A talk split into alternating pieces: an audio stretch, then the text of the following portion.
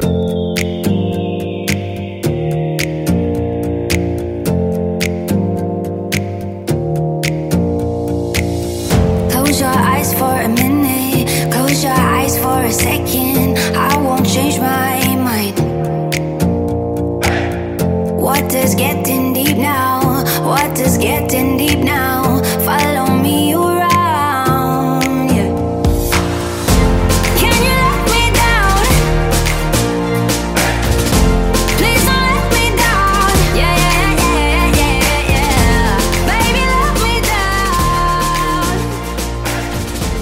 哈，我是奶茶。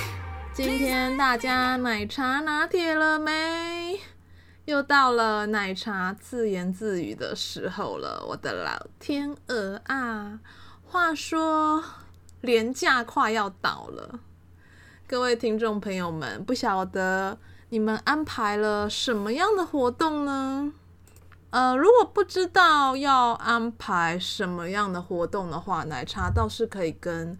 听众朋友们分享，就是两部电影，这这两部都是奶茶，就是这个月去看的。那其中其中一个，就其中一个我是看首映场，就是汤姆克鲁斯演的《捍卫战士独行侠》这部片呢。我原本不期待，因为我我不是那种喜欢看，就是就是。要怎么讲？就是我原本我朋友约我去看的时候，我没有很期待啦，因为因为我自己比较喜欢看，就是呃比较呃奇幻的那种片子。然后结果呢，我去看之后，我发现真的超好看，从头到尾真的是完全没有冷场，而且汤姆克鲁斯真的超有超有，就是超级超级的有魅力。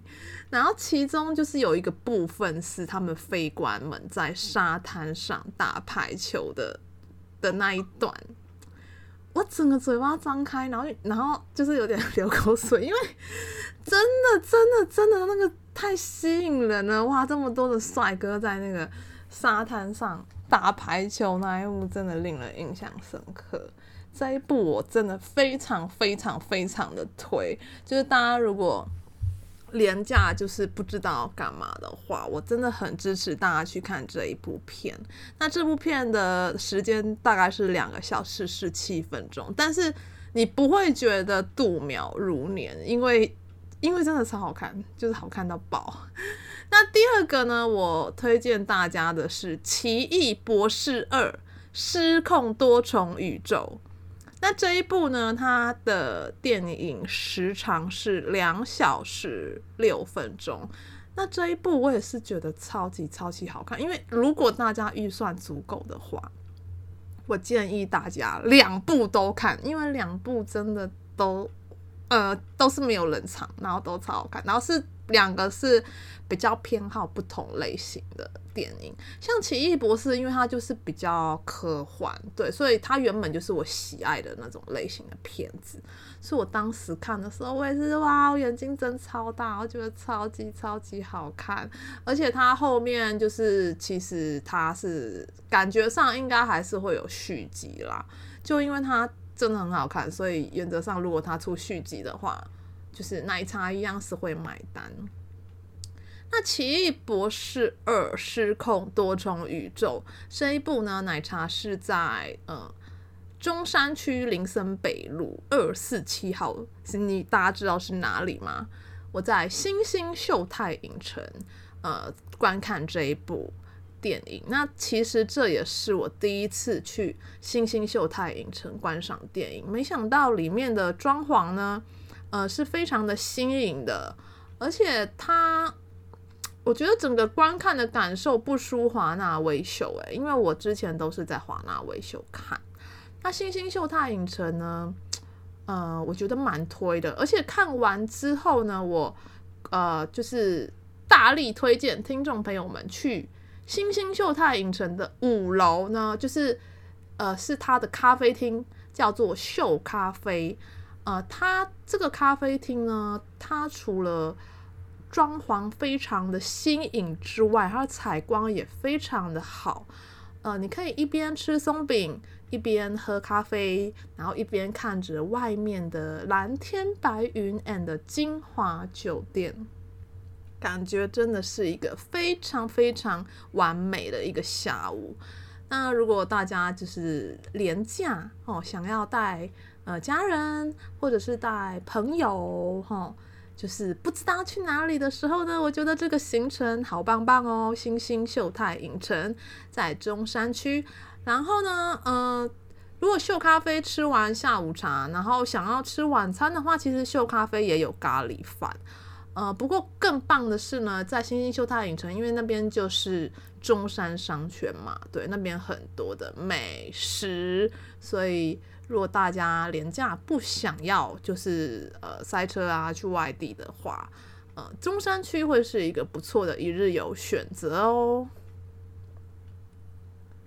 那至于回到这个汤姆克鲁斯捍卫战士独行侠的这个部分，我是在呃台北车站的京站的微秀影城做观影，对，然后就我觉得就是人会比较多啦。那我那天看的是比较晚一点，所以就是我觉得它有一个比较不方便的地方，就是因为那一天我看的是好像是。呃，八点场吧，看完大概十点多。那但是就是因为它电影院是在五楼嘛，诶、好像是四楼来的，我看一下，应该是五楼。对，那我们要下来，下来要嗯，就是要下到一楼的时候，那时候因为金站的这个百货，它的电扶梯已经没有在运作了。所以就造成说，哎，一大堆的人就是挤两部电梯，然后要前往一楼。我觉得这是第一个比较不方便的部分。那所以后来我是选择走楼梯，就是走到一楼啦。但是走到一楼呢，因为我们的车停在我忘记是 B 三还是 B 四，就是停在地下室。那地下室因为你没有办法走楼梯下去，所以还是 必须要转搭电梯。所以在这个散场的部分。就会比较麻烦一些，所以建议大家就是如果要去呃台北京站的微秀影城呃观看电影的话，建议不要呃挑午夜的时候，我觉得就是在散场的时候的动线会比较麻烦一些。那也建议不要开车前往，因为我觉得停车费好像跟呃就是都已经快要是一张电影票了这样子。停车费有点贵，对对对。那以上就是呃奶茶的分享。那接下来呢，就是奶茶要跟大家探讨的议题，就是最近 有个朋友呢，他问了我一个问题呢，呃，让我就是真的呃很认真的去思考这个问题。那这个朋友他提出什么问题呢？就是有一天我们在吃饭的时候呢，他就突然问我说：“诶，奶茶呀，你觉得什么是爱？”天哪，这个问题实在是太深论了吧！听众朋友们，如果就是今天有人问你这个问题，你会怎么样回答呢？因为这真的就是我那时候真的吓到，我那时候不知道该怎么回答他，但我还是就是大概回答。这位朋友大概半个小时，就是我认为的爱是什么东西。但是其实我后来发现，我讲了半个小时，但是他听不懂我在讲什么。可我这位，所以我后来呢就去就是查了，就是很多资料，看了一些书。嗯、我我觉得就是有一点，就是有觉得我觉得比较 OK 的答案，我在这边跟听众朋友们做分享。爱呢，L O V E 啊，最佳的定义呢，我觉得是主动心动，就是你以真心、真心呢，哈，真心去对待某个生命体或物体。诶，所以其实爱它其实它不是只有包含就是爱情哦，它可以是人哦、动物，或者是物品，或者是生命。那在这个真心对待。呃，某个生命体或物体的过程中，你使其整体得到什么呢？得到快乐，happy。对，所以我自己觉得他这段写的很好。所以爱是什么？爱是以真心对待某个生命体或物体，但使你得到快乐。对，那这就是什么？就是爱。那爱呢？它可以包括什么？它可以包括你的灵魂，and 你的心灵上的那种爱，对，或者是呃对法律与组织的爱，或者我可不可以爱我自己？可以，对自己的爱，呃，对什么？对什么的爱？对食物的爱，像像奶茶就非常非常爱食物。对，就是有些人可能会很不理解为什么我这么爱美食，因为我不知道大家有没有就是跟我一样的感受，就是因为吃到美食，我觉得那个美食它是有能量的，就是美食从我的口腔进入到我喉咙的那一瞬间，我感觉到一种 love 的力量，你知道吗？就是如果是好吃的食物的话，我就可以怎么样？对这个东西，从这个食物里面感受到快乐，所以为什么我对食物很热爱？我不是杂食类动物哦，因为我是个挑食的人。对，我指的是美食，对，我对美食很爱。那还有什么爱？对金钱的爱，大家爱不爱钱？对，有一句话叫做“你要爱钱，钱才会爱你”。啊，如果你不喜欢他，那那那他也不会喜欢你。对，所以。大家，大家应该都对金钱很热爱吧？对，那对学习是不是一种爱？也是。就譬如说，你在做你喜欢做的事情的时候，你从中得到快乐，那就是你对学习的爱。那有些人呢，他追逐的是什么？他追逐的是权力 （power），就权力，对权力的爱，对名誉的爱，对他人的爱，数之不尽。那这些都是什么？这些都是 love，都是爱。那因为不同人呢，对其所接受的爱的这个感受呢，其实都是不同的。所以这句话，我觉得他讲得很好，就是为什么我的呃朋友他没有办法听懂我形容什么是爱，因为 because 爱本质上是一个抽象的概念，嗯，它是抽象的，对，你可以体验爱。可以体验 love，但却难以用言语或文字表达，懂吗？所以爱呢，呃，我觉得不要去问别人爱是什么，因为每个人的体验不一样。可能我这个我从中体验，我感觉到爱，可是你跟我做一样的事情，你可能不一定感受到爱。所以爱就是一种体验，所以我鼓励听众朋友们就是。哈哈，人生嘛，对不对？就是要多多的去体验吼，你爱什么，你就去多多去体验什么，多做让自己会快乐的事情。那接下来呢，要讲的爱呢，就是指爱情。爱情，在一九八六年，心理学家大家有没有听过罗伯特？史坦伯格，哈，这个有名的心理学家，在心理评论里面里，他发表了非常著名的爱情三角理论。什么是爱情三角理论呢？根据爱情三角理论来说，爱由三个部分所组成。大家有没有耳熟能详？是哪三个部分呢？一、亲密。亲密是什么呢？亲密呢，就是包含强烈的关心。呃，紧密感、约束感及及联络意识，呃，关心、紧密、约束、联络意识，就是代表着亲密。那爱情跟友情又差在哪里呢？第二，当然就差在什么？激情啊！大家知道激情是什么吗？激情就是驱使人恋爱、互相吸引。然后，当然，大家大家最理理解的就是激情就是怎么样？就是哈哈哈，就是进行。性行为的动力，对，因为毕竟爱情就是会掺杂着性，对。那第三个呢，就是承诺，对。为什么爱情让人感觉到沉重？对，有些人会觉得，像我有时候也觉得爱情蛮沉重，因为它包含了承诺的部分。承诺呢，包括了短期上愿意与对方相处，或者是长期的爱的维持，对。呃，缺一不可，亲情。啊、不是亲情，亲密、激情 and 承诺。所以说，爱呢，我觉得真的是在我们呃现代人啊，真的不是很容易的一件事情。为什么呢？我以下跟大家分析。一般人呢，我们认知的友谊呢，呃，它只包含着亲密，但是它没有激情跟承诺。那你说热恋，热恋是爱吗？热恋，对，热恋呢，它。有激情，但是却没有亲密与承诺。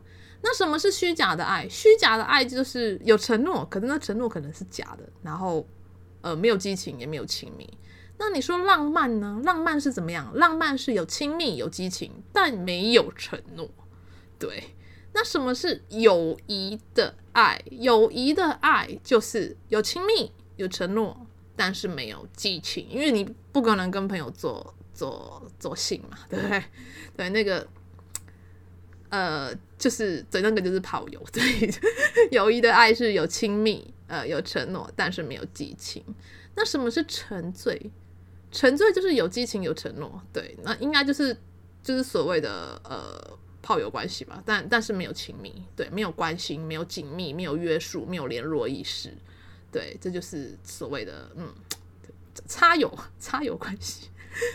那真的呢，要达到这个爱的境界了，叫圆舌的爱，它是要包含亲情、激情跟承诺，其实真的是很不容易的一件事情。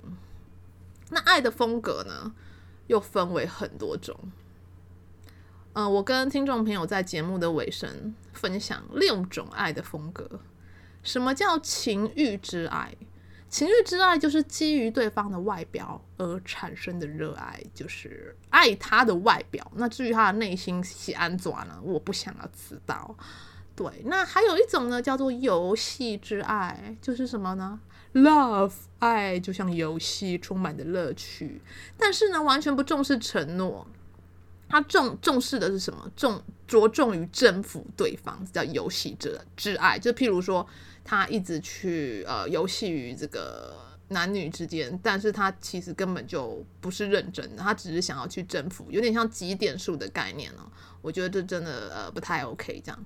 那还有第三种是友谊之爱，友谊之爱就是缓慢发展的重情义的爱，那它是基于双方的互相尊重与友善。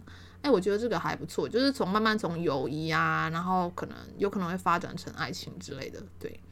那第四种呢，就是现实之爱。什么是现实之爱？现实之爱就是倾向选取可以帮助自己的朋友，哈，然后使双方皆可由此得益，就是比较呃看待利益，叫做现实之爱。那第五种就是依附之爱。什么是依附之爱？重情绪的爱，不稳定，嗯。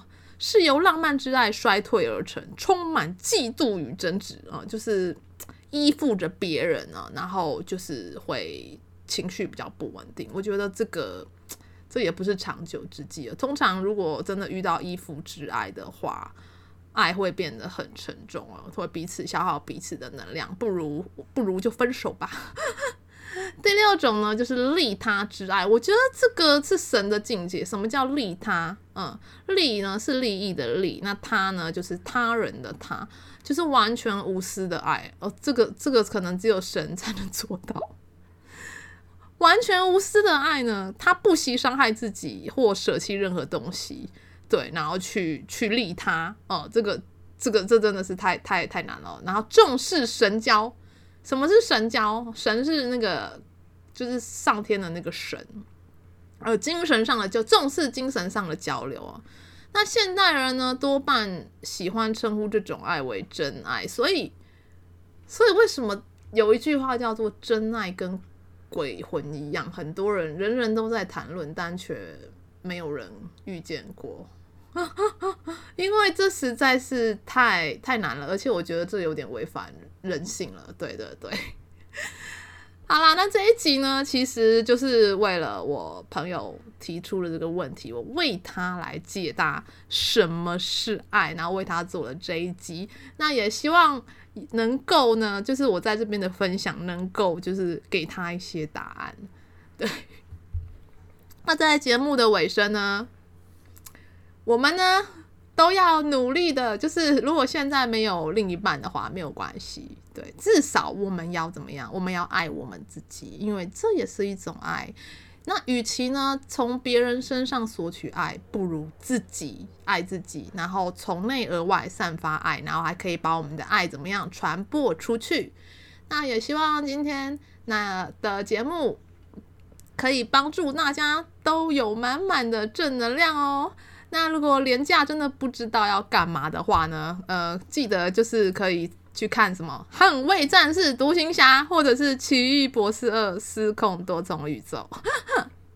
祝大家都廉价开心喽！那我们就下次见喽，奶茶爱你们，